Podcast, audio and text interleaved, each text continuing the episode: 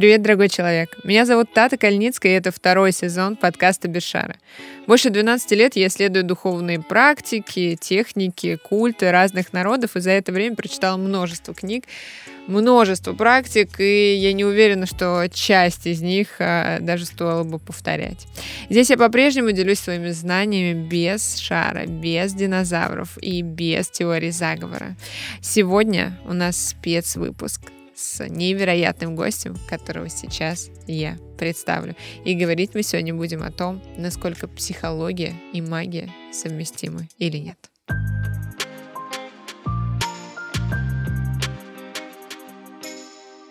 У меня в гостях э, человек, которого я бесконечно обожаю, обнимаю, восхищаюсь и люблю по-настоящему, не вот этим простым словом, как мы говорим всем, типа «я тебя люблю», а, а чем-то очень в глубине души, потому что она всегда раскрывала нечто самое, наверное, хорошее по мне. Это великий психолог, очень известный автор э, бестселлеров, трех или четырех книг. Сама скажешь, я уже все твои регалии не помню. Автор карт э, знаки Вселенной, автор тренинга по НЛП, автор э, тренинга зеркала. Ну, то есть я, я даже не знаю, сколько лет ты ведешь все эти тренинги. 30. Спасибо большое. Сейчас стало немножко так. Это Татьяна Мужицкая. Я думаю, что многие из вас ее знают. Мы давно общаемся, давно показываем друг друга.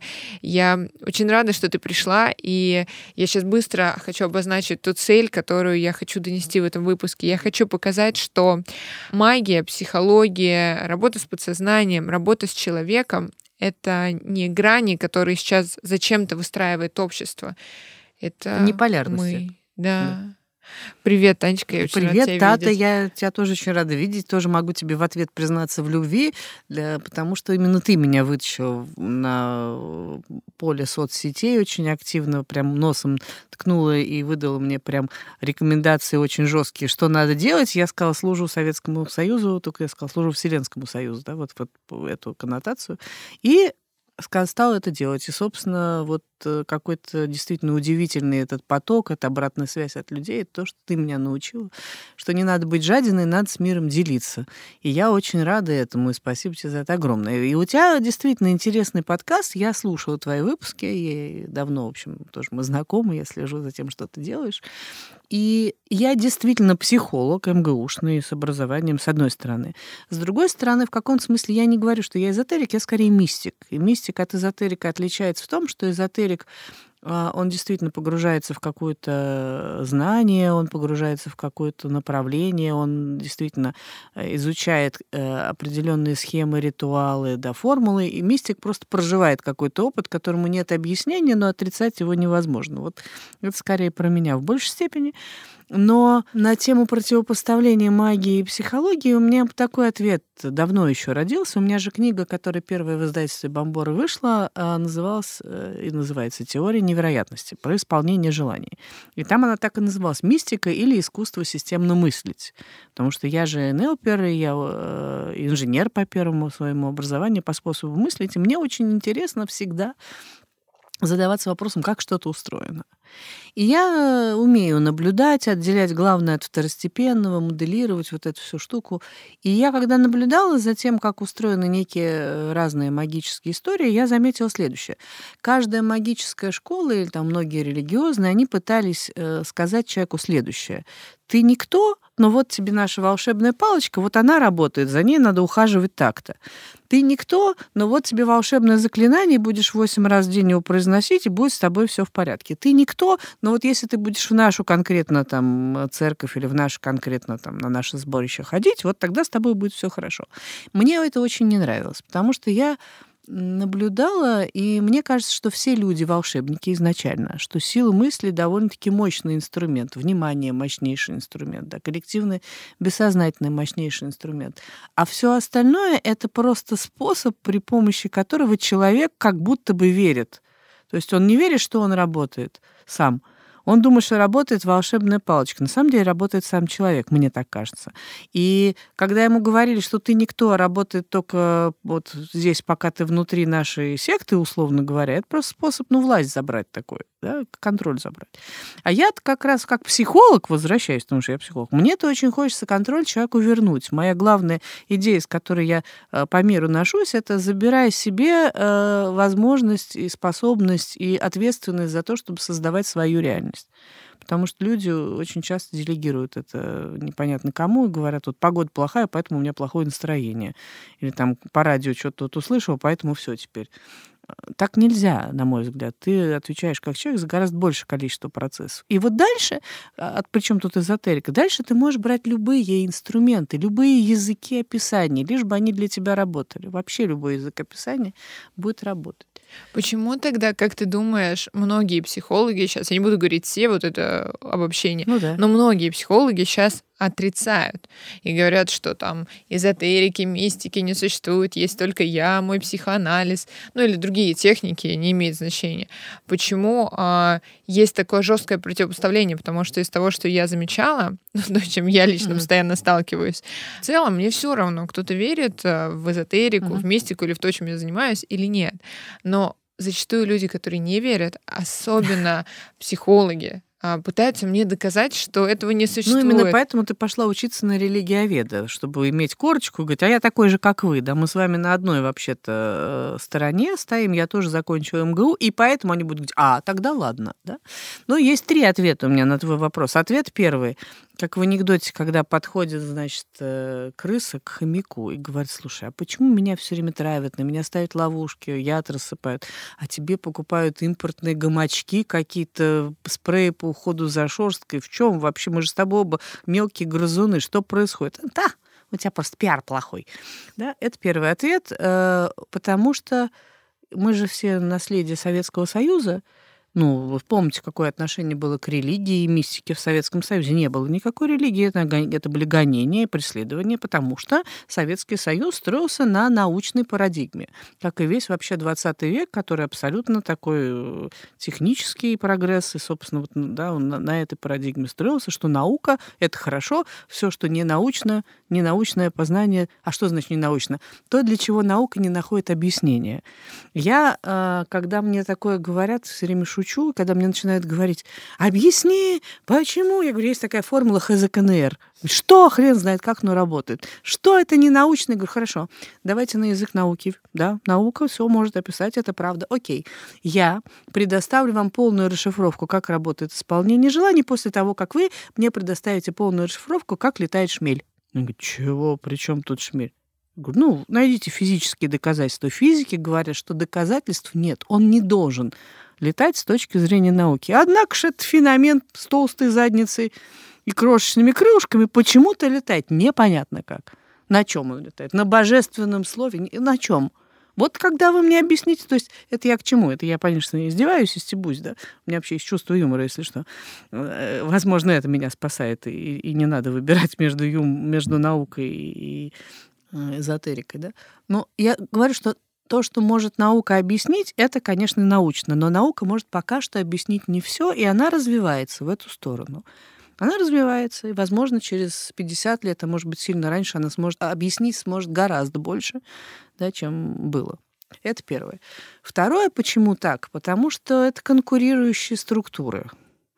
Потому что э, человек, когда у него есть какая-то неопределенность, дестабилизация, когда он вдруг теряет привычные рельсы, которые его психика выстраивала, как образ и путь к будущему, да, он э, начинает метаться и смотреть по сторонам в поисках хоть какого-то ответа. И с этой точки зрения, с коммерческой, и психология, и эзотерика закрывает одну и ту же потребность – потребность человека в, в душевном спокойствии. И поэтому, естественно, а, на уровне рыночных отношений одни и другие должны друг на друга лить бочку и говорить, эти шарлатаны, нет, эти шарлатаны, эти ни хрена не умеют, эти с Востока деньги дерут. И то, и другое самое смешное может быть правдой по причине того, что если мы с тобой, как я, у меня как раз научное мышление, это очень структурное, я же говорю, инженерам очень хорошо, они везде найдут структуру и будут отделять одно от другого. Вообще крутая штука. Э, системные мозги очень ценю и очень рекомендую. Вот самое практическое, что вам надо заиметь, это системные мозги. Потому что с точки зрения системных мозгов очень просто все. Ведь в большой выборке можно найти примеры любые. Можно найти примеры шарлатанов как эзотериков, так и психологов. Легко. Сейчас говнопсихологов огромное количество, как и говноэзотериков, которые вот почитали и, и в интернете, пожалуйста, консультируют 500 рублей за консультацию. Отлично, там прям все. Если тебе... бы 500, то Жили бы легче. А 500 это просто совсем такой прям, ну... Понимаю. Показатель, потому что он просто берет э, и читает описание какой-нибудь, э, не знаю, карте, там, прочел в газете «Московский комсомолец» гороскоп, и его с удовольствием за 500 рублей тебе прочитает вслух в аудиосообщении. Понимаешь, я вот про это говорю. Точно такие же есть психологи, которые берут и начинают там э, прям присылать куски. У вас психотравма, которая говорит о том, что и дальше вот, ну, что это вообще такое, да? И наоборот, в большой выборке есть звезды, есть по-настоящему профессиональные люди, которые очень серьезно к этому относятся.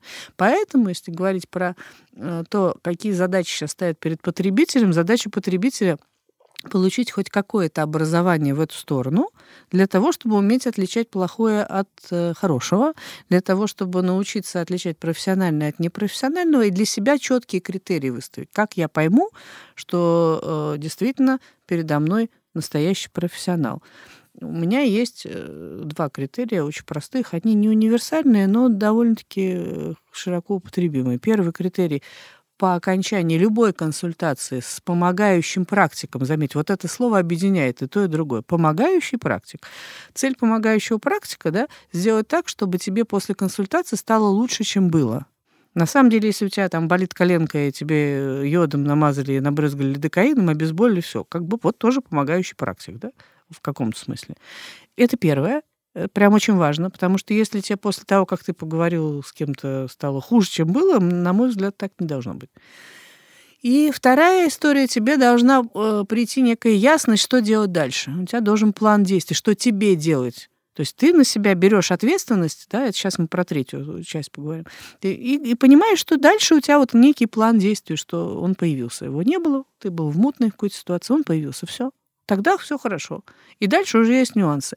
И есть еще третья штука, а, которая показывает профессионалу, что в одной, что в другой области, ты ему нормально задаешь вопрос, как это устроено, наше с вами взаимодействие, как это будет происходить, объясните мне правила игры, и он тебе их честно объясняет. Ты его спрашиваешь, как я пойму, что мы с вами продвигаемся, и он тебе честно рассказывает, вот мы с вами там, вот такие у нас будут критерии. А если нет, то человек говорит, э, мне, между прочим, психотерапевт однажды так сказала. Я потом от нее ушла довольно быстро после этого. Когда я спросила, что вот мы с вами полгода уже занимаемся, что-то я вот не понимаю, как мы продвигаемся, мне бы хорошо понять, я работаю вообще или нет. А, потому что мне кажется, что мы на том же месте стоим, я в каком-то замешательстве, на что она прям истерически кинула в меня чуть ли не там сказала, что это такое, вам не маникюрши, тут еще качество моей работы вы будете проверять тут еще.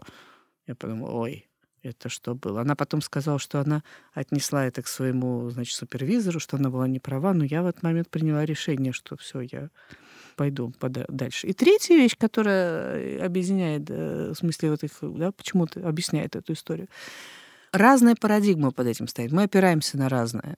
Потому что э, картина мира и описание мира, да, ну разное. Вот у сценаристов есть такое понятие. Сценарист, когда начинает писать, он должен создать мир. Он сначала создает мир, а потом уже героев, конфликты, там, линию персонажей, все остальное. Сначала надо создать мир. Вот один мир базируется на том, что Э, мир психологов классических базируется на том, что вот есть человек, есть его психика, есть э, все остальное, как бы он снит в своем сне, да, есть какие-то закономерности. И, и никакие внешние обстоятельства на него повлиять особо-то не могут, кроме каких-то условно его собственных э, травмы или установок, или убеждений, событий каких-то. Соответственно, есть эзотерики, чем они отличаются. Они говорят, что человек вообще-то живет в большем мире, и есть большие системы, которые на человека каким-то образом влияют. Ну, как приливы и отливы, например, в море, да? Нет, откуда-то происходит не потому, что море так хочет, а потому что оно вынуждено из-за того, что есть, ну, как ученые, собственно, объясняют, то есть Луна, ее притяжение, и вот что-то с этим происходит. И они говорят, что давайте посмотрим, как соотносятся между собой большие системы и персональные системы человека. Да? Вот, возможно, следующее. Вот и все. Поскольку у ученых нет языка описания достоверного с точки зрения научного познания, там очень жесткие законы есть, как э, большие системы влияют. Ну, им проще сказать, что этого нет, и все.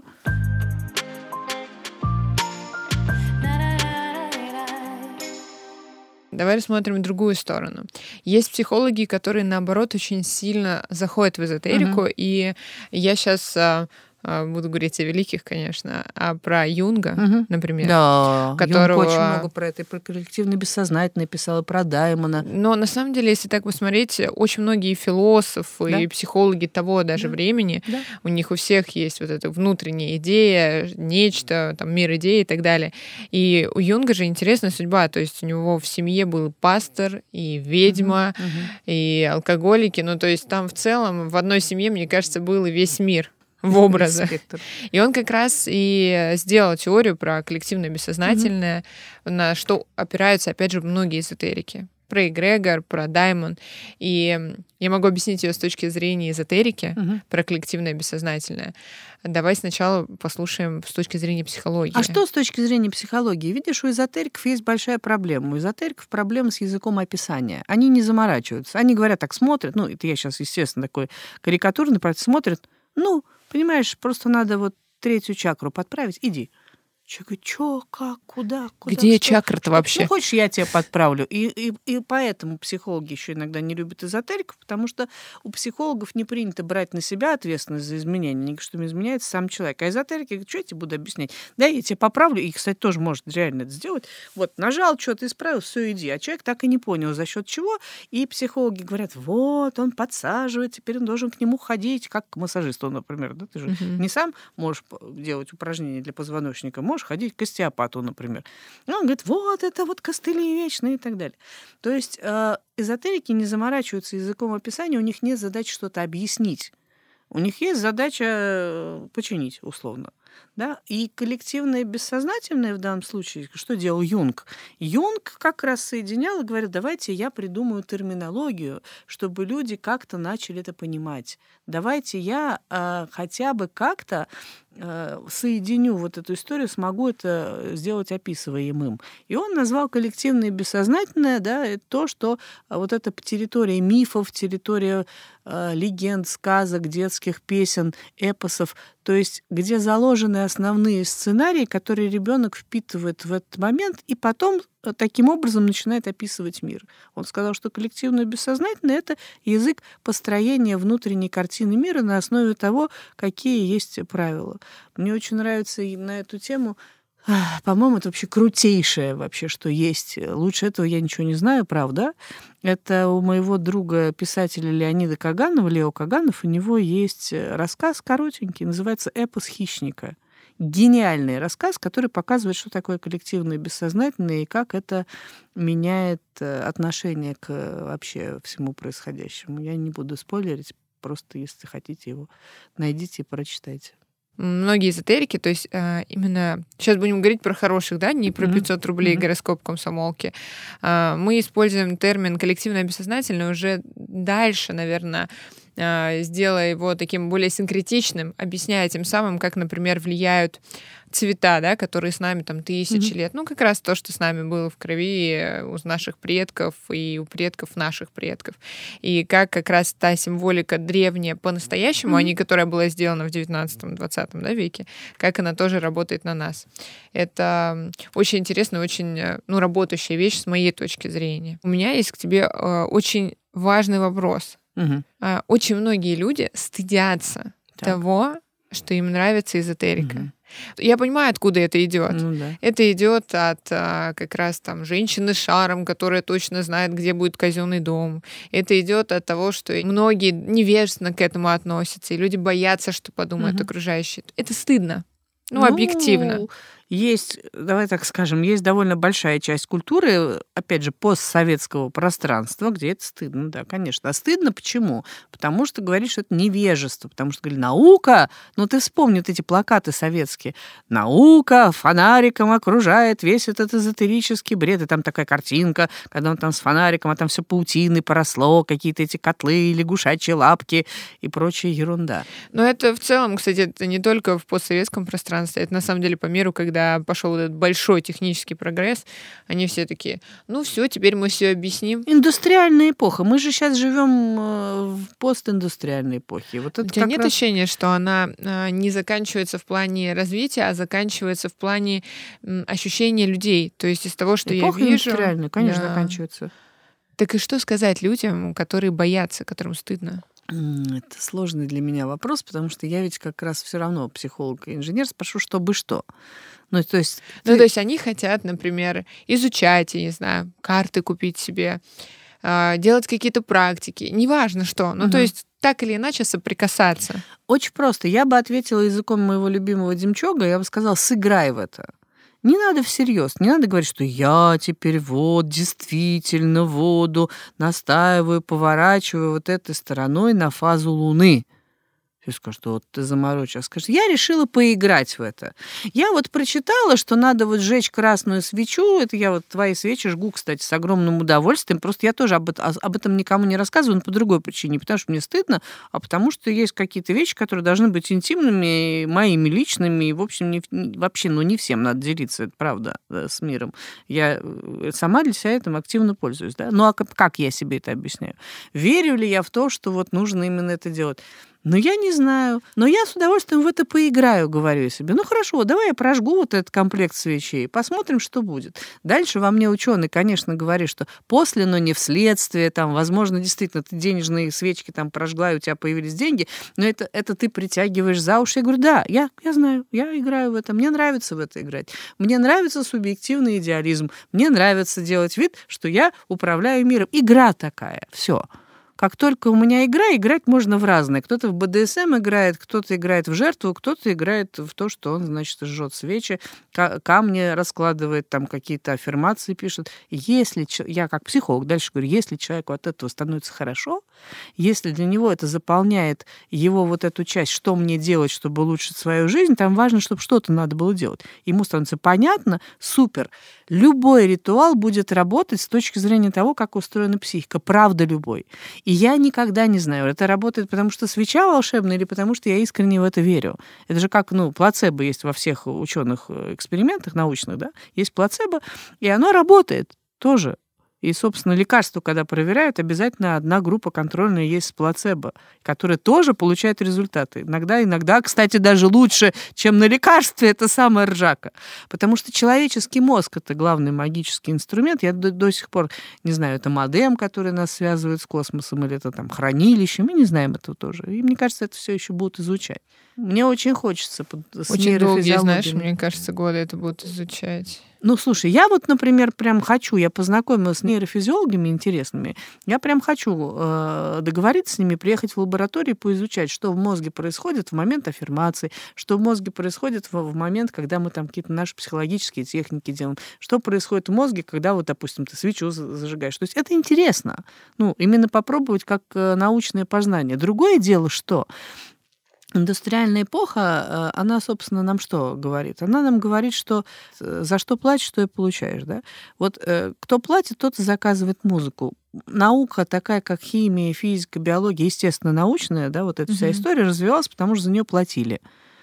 Да? Э, потом стала интересна компьютерная история, теория систем, стали платить за это. Нейро сейчас маркетинг и нейро вот это очень, э, VR, все эти штуки очень сильно стимулируют исследование мозга. Я думаю, что не так долго, как ты говоришь, потому что появились те, кто хочет за это платить. Им очень интересно, и я думаю, что они с удовольствием.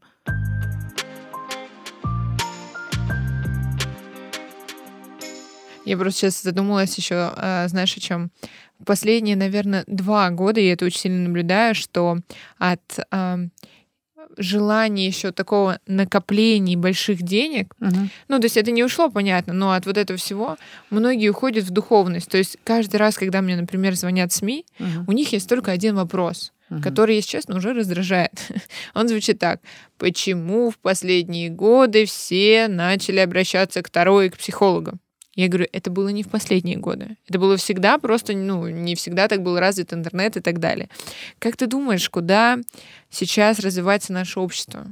Ну, то есть какие-то тенденции, которые, может быть, ты замечала по своей аудитории. Понятно, что у нас не может быть супер а, правильная, не знаю, э, статистика, но у нас есть своя статистика по людям, с которыми мы общаемся, которые нас читают. Я вот так даже никогда не... Я, видишь, я же не думаю социологическими категориями. Я в основном человеческими, и люди-то все очень разные. А, Я бы, кстати, отметила СМИ, почему именно в последние годы люди обращаются к тарологам и к психологам. Очевидно, я об этом сказала в самом начале, потому что у людей повышенная тревожность и неопределенность. Как только уровень неопределенности повышается, Сейчас я тебе отвечу на это, потому что я прям проводила исследование. Мне было в какой-то момент действительно очень интересно. И я зашла э, прям в книги, в историю. В целом, э, в каждой стране, Мгм. при каждом президенте, короле, царе, дворе Мгм. и всем были а, астрологи, шаманы, конечно, знахари. нет, вопрос же в моде в каждых, некой на а, этом. В каждой деревне всегда это было. Просто это не было настолько доступно. Ты не мог Конечно. зайти там в интернет и такой типа, о, Таро Это- на день. Это было, вот смотри, это было прерогативой, э, либо прерогативой каких-то власть имущих людей, то есть это было очень труднодоступно. Жрецы это вообще были э, люди по власти, да, Новые касты. более серьезные даже, чем правители иногда, да. Либо, соответственно, это была ну, какая-то ритуальность, где было надо, ну, там, ради каких-то обрядов, до сих пор это много где есть, когда там в Бурятии, например, там к шаману идут конкретные совершенно с конкретными хозяйственными вопросами. Так надо.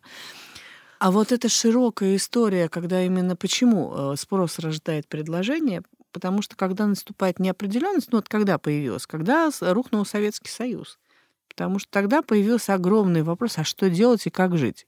И человеку нужна хоть какая-то опора, чтобы относительно нее да, отталкиваться, наступать и идти дальше. И самое интересное, что он любую информацию получил, любую, правда, от профессионала, даже от непрофессионала, со словами Сейчас вам нужно сфокусироваться на решении э, вопросов, связанных с сельским хозяйством. Человек никогда в эту сторону не смотрел, такой, да, а, ну ладно, поеду, закуплю, что ли, огурцов. Это не важно, у него внутри он собрался, сфокусировался на задачу и пошел. И тогда получается, что у него э, просто перестроился, переструктурировалось его сознание, все отлично, внимание пошло куда надо, он перестал там ерундой заниматься, зацикливаться, самоедством, все, у него появилось дело, он наружу вышел и пошел. Это я как психолог уже объясняю, да, структурно. И это очень здорово. И люди стали делиться, говорят, сходи, тебе там все скажу, что делать, просто потому что они получили то, что сейчас называется модным словом ресурсное состояние. Что такое ресурсное состояние? Это состояние, из которого у тебя есть выбор, и ты можешь принимать хорошие решения. Все. Это не про настроение, это про это. Мгм. Вот, и, и, и, и таким образом, а, почему их так много? Потому что у людей потребность в ресурсном состоянии. До этого они как-то нормально жили, у них было понятно, что они уверены в завтрашнем дне, то есть они знают, что будут делать завтра, и так сфокусированы. А вот эта неуверенность рождает потребность ее где-то получить. Вот поэтому. Ты говоришь про ресурсное состояние, Мгм. есть еще вот это модное классное слово энергия. Мгм. Энергия, потоки Мгм. энергии. Даже мы с тобой ходим на массаж, Мгм. да, к Да, Свете. да. Прекрасный массаж. Прекрасный вообще. Студия называется как? Студия системного массажа. Все да. отлично прорекламировали, пожалуйста. А, Пожалуйста. и теперь вопрос. То есть она тоже, например, когда делает массаж, она говорит, вот сейчас я пускаю энергию, сейчас энергия идет. А, мы с тобой, когда общаемся, мы часто с тобой упоминаем Мгм. эти слова. Что такое, мать его? Мать его, энергия. Ну, то есть это вопрос, который, мне кажется, знаешь, есть э, какие-то фразы, которые э, для читателя, а, он вот открывает какой-то пост и такой, твою мать, Мгм. энергия, инсайт, Да. ресурсное состояние, что там благость, изобилие, восторг. Ах, Пойду ну, попью кофе. Ну, тоже получишь энергию, потому что там, кстати, написано в калориях, она измеряется, прикинь. Энергетическая ценность написано на кофе, если что. На нас тоже надо написать. Тань. Прикинь. Ну, да, это, это просто, это энергeti... идет энергетическая ценность, всем разойтись. Ну, кстати, правда, да, это подкаст «Энергетическая ценность». Вот тебе название придумали. Есть э, понятие физической энергии, да, вот как в калориях меряется. Там, Мгм. кстати, очень странно, мне всегда так было странно, и сжигали, и смотрели, сколько выработалось тепла, и считали энергией тепло. В психологическом смысле нету единого определения того, что такое энергия. Его нет. Нету, действительно. Это слово, которое каждый наполняет каким-то своим смыслом. Мне нравится такое определение энергии. Я же НЛПер, э, стремлюсь все свести к понятным каким-то декартовым координатам и к территориальному миру. Вот я считаю, что есть три оси, которыми можно описать происходящее в человеческом мире. Задачи, отношения и энергия. Энергия — это, значит, в каком ты находишься состоянии психологическом, физическом, эмоциональном. Вот все это относится к уровню э, энергии. Это можно измерить. Измерить не само состояние, а измерить э, в какую сторону оно меняется, то есть динамику отследить. Если я, э, вот у нас такая была шутка с моей подругой Варей Сазоновой, что мы встречаемся, да, друзья, встречаются для того, чтобы э, сделать друг для друга подзаряживание и обеззараживание. И таким образом после встречи друзей, да, энергия возрастает. А бывают такие друзья, которые друг с другом встречаются и делают друг для друга подзараживание и обеззаряживание. Тогда, собственно, поговорил Тогда с вряд ли они друзья. Да, ну, бывают такие, которые навязываются в друзья. Я поговорил Мгм. с ним, такой, ой, боже, сил никаких нет. Поэтому это э, вот то, что не относится ни к задачам, ни к отношениям, соответственно. Это уровень энергии. Естественно, что это разночтение, оно существует. Ничего мы с этим с тобой сделать не можем, просто потому что термин не, является строго научным, нет у него единого определения такого. Научное, я говорю, написано на пачке э, с любым продуктом пищевым. Это все. Да, ты знаешь, как а, проводили когда исследования, вот эти те самые, по-моему, 3 грамма души или сколько, когда человек умирает, насколько тело А, ну становится легче. Так вот это же, собственно, ровно разница опять между эзотериками и научными людьми, да, психологами, например, научное познание, что нет души никакой, они говорят, что души нет. При том, что психология науки о душе, да, но Мгм. души нет. А эзотерики говорят, что все в душе, душа, там где-то переселение душ, там то все, в общем, это тоже еще одна такая сложность, которая есть. Э, Я всегда смеялась, да, что вроде бы психология науки о душе, так что есть душа, а что такое душа? В психологии нет определения жесткого, что такое душа. Кстати, даже интересно стало залезть в словарь после нашего подкаста и почитать мне, как в, псих... в научном мире определяется понятие душа. Интересно. Причем душа это не всегда, допустим, даже для эзотериков это прям душа.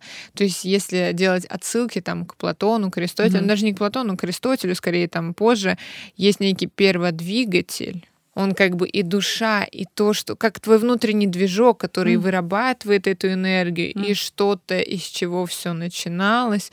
Ну, то есть, по сути, эти вопросы, которые мы с тобой сейчас не решим, мы Не не решим. смогли решить. э, Люди Да. все тысячелетия, они придумывали доказательства существования Бога. Кант, Гегель, они все придумывали отрицание Бога. Ну, то есть у каждого прям а, какая-то своя история о душе. Ты знаешь, как про религоведение? Вот ты сказала, что я учусь, и в психологии нет а, определения слова «энергия». Вот в религоведении нет определения слова одного такого научного, Да. точечного, нет определения слова религия. То Мгм. есть э, мы знаем, что такое физика, но мы не знаем, кто такие религоведы, чем они занимаются и что они вообще делают. И первые полгода мы как раз учили вообще проблемы религоведения, и первый месяц мы вообще пытались понять, кто мы есть. Отлично. Мне кажется, ну, начало положено. И парадокс для меня заключался в том, что когда эти вещи говорились с научной точки зрения и с теоретической, Мгм. то есть не с практической, там не было такого, не знаю, достаем карты, все, вся аудитория достает карты, вытаскивает Таро, или там делаем какие-то ритуалы. То есть с теоретической точки зрения это наука, а с практической это уже эзотерика.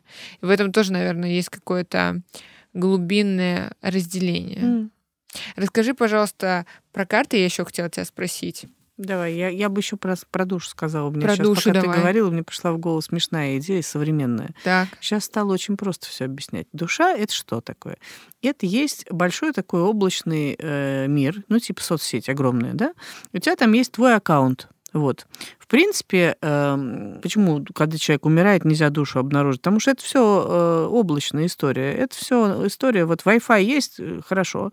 И я все смеюсь, что мы, когда ведем тренинги, мы просто подключаем к сети людей, вот и все. Ну, просто у них проблема в том, что они, интернета нет, поэтому нет связи. И человек такой весь... А потом раз подключил его, отлично, все. Соответственно, что там за сеть, что там загружается, э, почему там всякие прошлые жизни, потому что есть какая-то история предыдущих аккаунтов. Можно вот так, такую сделать. Упростите Метафор... сыграть. Ну, мне нравится, когда есть простая образная история, человеку просто понять функциональность да, моя, я же инженер. Мне чтобы он понял, не, не, я как раз совершенно не могу находиться в научном мире. Вот я бы не смогла на философском факультете учиться на филфаке на таком. И не могу, вот, например, на канале «Культура» у нас была передача недавно, я принимала там участие, это было очень сложно мне, потому что вот эти рассуждения, взгляд и нечто, а что есть, вот я не могу. У меня как инженер, а делать-то что? Вот давайте, давайте мы что-то полезное людям дадим. История вот философии я... не в том, чтобы делать. Конечно, поэтому я и не могу быть философом, потому что я бы и не смогла, потому что мне нужно практическое что-то выдать, мне нужно, чтобы ремесленное. Я абсолютно ремесленник. Вопрос у меня, Татьяна, к вам следующего да, характера. Я слышу вас. Значит, когда НЛП пришло в Россию, угу. оно ну, будем честны, тоже обросло такими специфическими да, слухами, как конечно. эзотерика. Ну, То есть э, многие относятся к нему специфически. Да, И да, в целом, да, да. вот я проходила твое обучение очень крутое. Угу. Есть вещи, которые связаны с эзотерикой. Ну вот возьмем образно, там один пример, вопрос там якорения, да, да? когда человек счастлив, да. мы до него да. дотрагиваем, еще что-то. Но есть в этом э, некая синкретичность из прошлых религий и традиций. Конечно, огромное количество. Любой ритуал включает все элементы якорения. Просто якорение — это э, объяснение с точки зрения нейрофизиологии, как вообще э, работают причинно-следственные связи да, как работает условный рефлекс. И любая религия, она должна, и любой ритуал должен в себя включать какой-то условный рефлекс закрепления, да, потому тогда он и становится ритуалом, тогда он э, сам себя начинает подпитывать. И четкий, и любой э, какой-то символ культа. В том-то и ржака, что наоборот. Мы, кстати, с моим другом Игуменом Евмением это обсуждали. Вот, представляешь, я веду НЛП, там в какой-то год, не знаю, 90 не помню, восьмой или девятый, и приходит ко мне священник в рясе, в группе сидит. Я такая, вы точно к тому? Говорю, да, я к вам, мне очень интересно. Это был вызов, для меня такой был вызов, конечно, в этом. Но потом мы с ним очень много обсуждали. Он говорит, проблема в чем? Что если бы нас, священников, этому учили, мы бы все делали все правильно. Потому что, например, что такое одним миром мазаны? Да? Угу. Это значит, что во время крещения человека мазали миром. Это очень сильно, очень сильно, сильный резкий запах, прям сильный, который никогде в быту больше не встречается, отличается. Всем знали, что помазанный миром — это человек вот свежеокрещенный. И дальше нельзя было неделю мыться. Почему? Потому что за неделю там цикл жизни был такой, что он повторялся. И важно было пронести через все контексты, что вот он э, крещенный, и все об этом знают, и со всеми бы он пообщался, все его встречают, там, если это ребенок, и если это взрослый человек, тем более, там, значит, да, он через все это пронес. Если э, не понимают этого, э, те, кто... Они не говорят, что нельзя мыться. И это не случается, он не проносит этот запах, все, нет такого. Да? Если говорят, что почему надо там 108 раз обойти вокруг буддийской ступы, потому что за это время там происходит, ну, какой... если человек не понимает, почему, говорит, ну, или, или, или, или 80, там, или 20, какая разница. Поэтому здесь важно понимать э, структуру программную, на чем, на... это же просто язык программирования, на каком языке написан ритуал. Нельзя, это ключевая кнопочка, нельзя эту кнопочку не нажать. И якоря — крутейшая штука, когда можно не ходить в религию и делать себе талисманы. Но прелесть-то в чем? Почему это я как психолог как раз уже адепт НОПИ говорю, что ты можешь сам себе создавать любые талисманы. И студенты это делают без всякой религии. Пятак под пятку кладут, зачетку зачем-то. Халява. Халява, приходи потому что это вызывает определенное состояние. Вот он зачаткой помахал, у него состояние есть, у него лишний невроз просто снялся, тревожность. Потому что он же зачеткой помахал, значит, все будет хорошо. Значит, зачем тревожиться? И когда человек меньше тревожится, у него мозги лучше работают просто, и он в коммуникацию лучше с преподавателем вступает. Только поэтому все это и работает. Понимаете? Но в целом, если не помахал зачеткой, что-то вот тревожненько. Забыл утюг выключить, тоже тревожненько. Понимаете? Это такая вот штука, товарищи. Ну, как итог, э, по сути, психология же забрала какие-то самые классные, на самом деле, вещи. Не из религии даже, потому что религии забрали это из магии.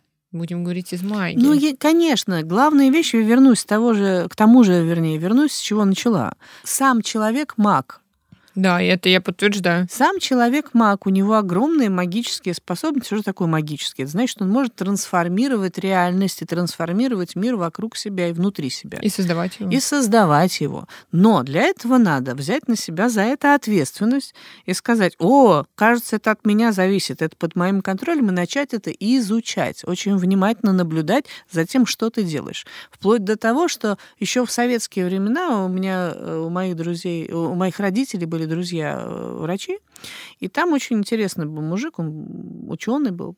Он э, занимался приборами биообратной связи. Он учил людей, которых давление, значит, он им вешал э, очень-очень-очень чувствительный прибор, который показывал изменение давления не на деление, а на сотую долю.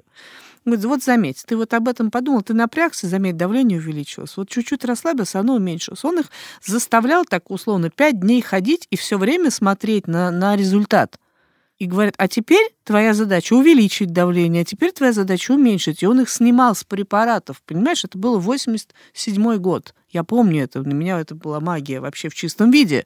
Как этот человек может сам себе давление регулировать? Мы много чего можем сами себе, если начнем внимание сюда погружать. Но человек ленивое существо. И брать ответственность. Конечно. Но он человек ленивый, он с удовольствием это делегирует. Сделать это за меня, пожалуйста. Можно я не буду сам с собой? Можно вы будете магами, а я так.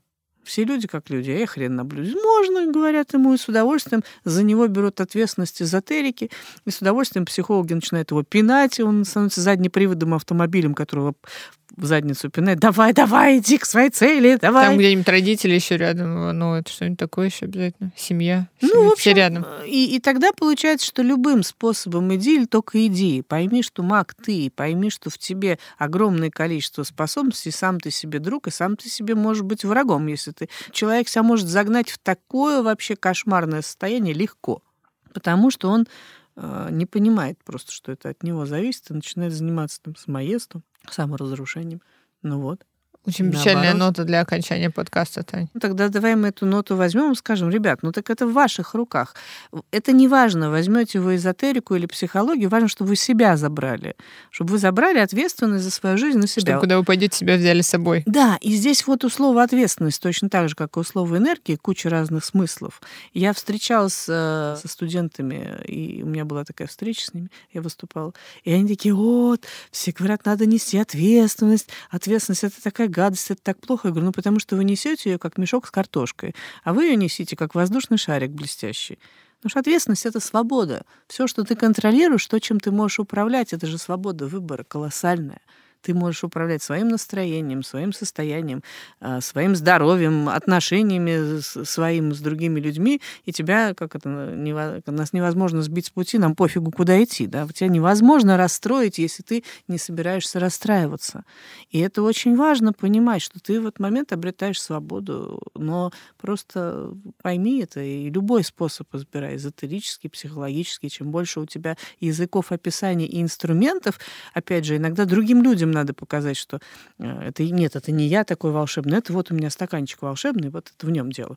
И тогда люди, а ну ладно, потому что если ты волшебный, это же опасно же. А стаканчик, ну ладно. Не опасно тебе Ограниченного проведения. Мне-то с тобой? Я шучу, ты что? Я просто, я просто не стаканчик. Но я могу быть твоим стаканчиком, если ты хочешь. Ты, конечно. Называй меня своим стаканчиком. Который наполовину полон, а не наполовину пуст. Я полностью полон. Полон. Вот.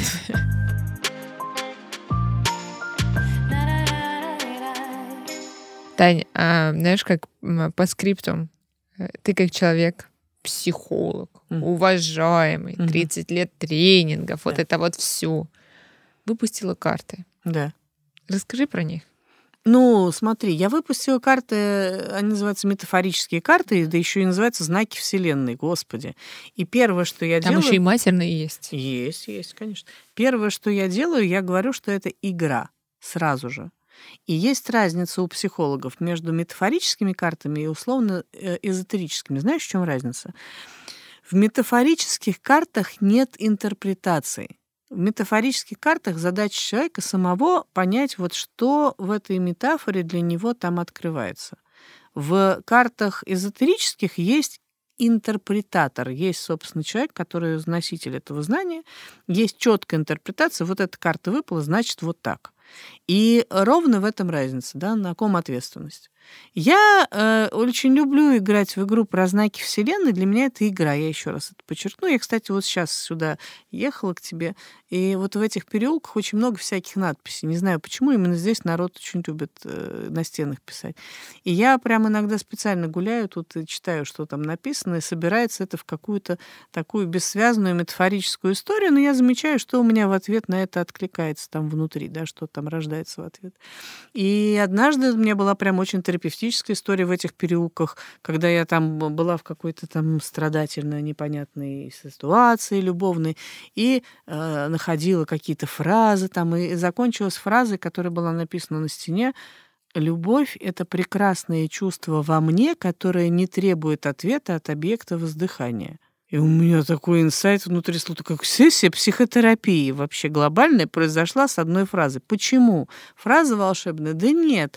Учитель приходит, когда ученик готов. У меня внутри был вопрос, я искала ответ и крутила головой. Вот так это работает. И тогда тебе могут э, обложки книг с тобой начать разговаривать. Это отличается от шизофрении тем, что я понимаю, что это игра, я понимаю, что это я ищу, а не то, что мне тут кто-то там Олегу голос из розетки позволил убивать людей, Олег включает телевизор, запоминает имена. Нет, не в этом дело-то совсем.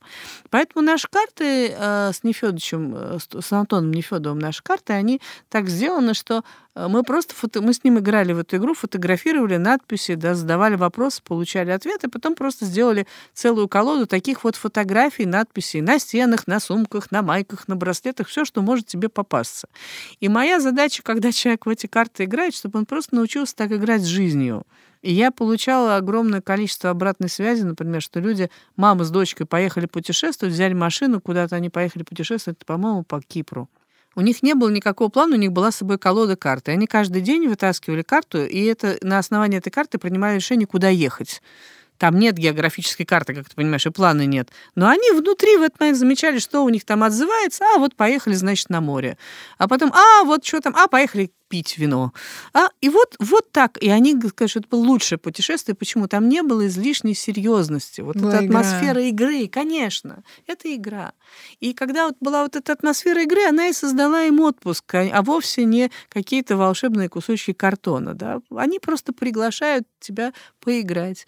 И матерные приглашают поиграть в более, понимаешь ли, откровенные, более откровенные игры. Да, там есть карты, которые народ очень любит. Например, например, там любимая карта народа, у тебя все получится, и все охуеют. И говорит, вот это, потому что охуеют, это гораздо круче для подсознания, чем э, все будут просто, в восторге. Да, да, это вообще разные фразы. Все будут в восторге. Конечно. Мне было такое недавно, когда мне говорили, а, Тат, вы знаете, эзотерик не может материться. Я такая, да, ну просто охуеть, конечно. Э, нет, но я просто считаю, что, наверное, самое важное не быть говно человеком. Да. Остальное... Быть можно отдельным человеком, думать о красе ногтей, ну, говорил Пушкин, да. наше все. А также можно много чем еще пользоваться, чтобы еще лучшим человеком стать. Конечно. На этом я закончу этот прекрасный выпуск. Я очень благодарю тебя за то, что ты пришла. Mm-hmm. Спасибо. И мне кажется, ты многим сейчас дашь как будто разрешение, то, что все можно. Но, собственно, сделаешь ну, это же моя все то, что любимое. Да, я да, да. говорю, вам все нельзя, вам все можно, если ты взрослый, тебе все можно. Что такое, если ты взрослый? Если ты на себя принимаешь ответственность за свою жизнь, за свои поступки, радуешься этому и развиваешься, а, ищешь какие-то новые языки описания, ищешь новые инструменты, Э, для того, чтобы стать еще лучше, для того, чтобы стать еще интереснее миру и еще интереснее сделать мир для себя, так это же прекрасно. Ура! Ура! Это был подкаст «Без шара». С вами была Тата Кальницкая и Татьяна Мужицкая, и мы желаем вам хорошего дня, настроения. Просто кайфуйте, берите ответственность. И тогда, как говорит Татьяна, вам... Все можно, и вам все нельзя.